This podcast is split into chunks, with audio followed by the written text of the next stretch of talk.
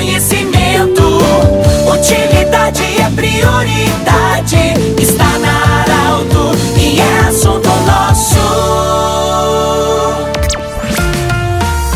Muito boa tarde, ouvintes Saralto. Nós estamos iniciando mais um assunto nosso e hoje eu falo diretamente do Educar-se de Santa Cruz do Sul. Em nome da Unimed Vale do Taquari Vale do Rio Pardo, em nome do Cindy Lojas, Cindy Lojas lembra, compre no comércio local, valorize a economia do seu município. Também Centro Regional de Otorrinolaringologia, sua sede anexo Hospital de Monte Alverne e Agrofel, tudo para o campo, no centro de Rio Pardo. Eu estou ao lado da professora Diana Beckenkamp, que vai conversar conosco sobre uma noite cultural. Aliás, esses eventos já começaram em datas anteriores, mas a professora Diana, que é coordenadora da tarde aqui da Educar-se, né? A diretora nos acompanha aqui sobre os olhares, seus olhares, acompanha a entrevista também, né, Diana? Muito obrigado pela acolhida, obrigado pelo café, pelo chá, pela conversa agradável aqui no Educar-se, uma escola com referência.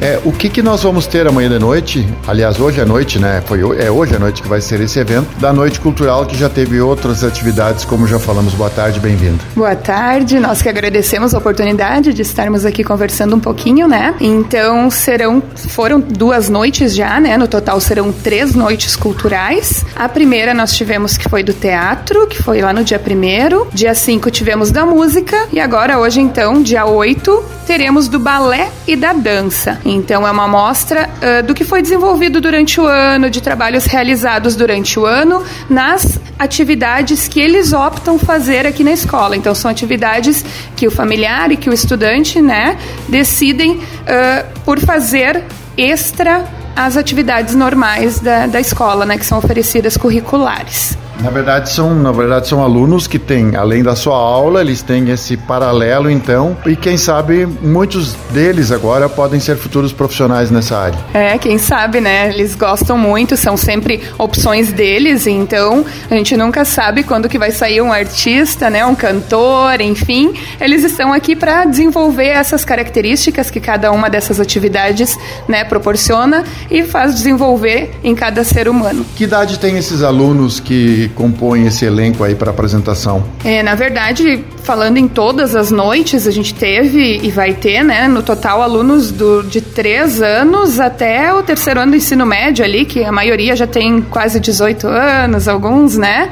Então é um, é um leque bem diversificado de idades. É, dependendo da atividade, sempre tem. Uh, opções por turmas. Então, tem opções que são desde os pequenininhos, desde os que chegam aqui com três aninhos, até os últimos que estão lá no terceirão, encerrando a sua vida Uh, sua jornada, né, aqui conosco na Escola Educar-se. Professora, como esses alunos que estão na, no Educar-se uh, e estão, na verdade, uh, junto num momento, num complexo acadêmico também.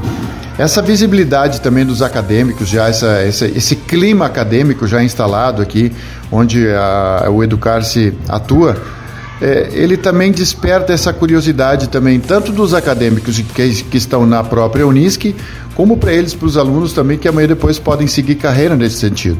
Isso, com certeza. Até a gente utiliza muitos espaços aqui da universidade. Então, por exemplo, as noites culturais vão ser nos auditórios, no anfiteatro.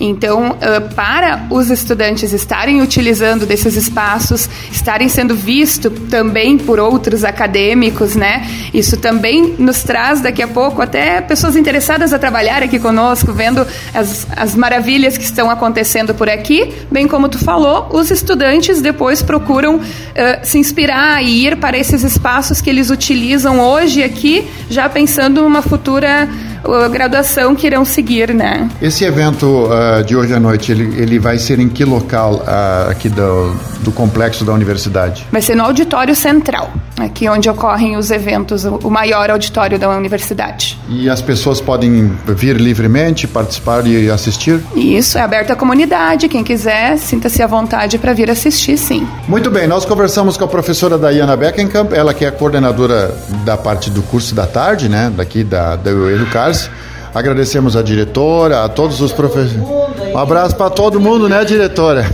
Dá, dá um abraço para todo mundo aqui, para todo um mundo. Abração aos ouvintes do programa do Chat Sapeta aí, que nós adoramos esse povo, porque esta pessoa é um exemplo a ser seguido. Nós temos muito orgulho de ti, Schwarzenpetra. Tá bom, muito obrigado, diretora. Feliz Natal! Feliz Natal. Um abraço. Olha, do jeito muito descontraído, nós encerramos o assunto nosso de hoje. Prometemos voltar amanhã em mais uma edição. Lembrando que esse programa vai estar em formato podcast em instantes na Arauto 957 e também no Instagram da Arauto. Um grande abraço e até amanhã.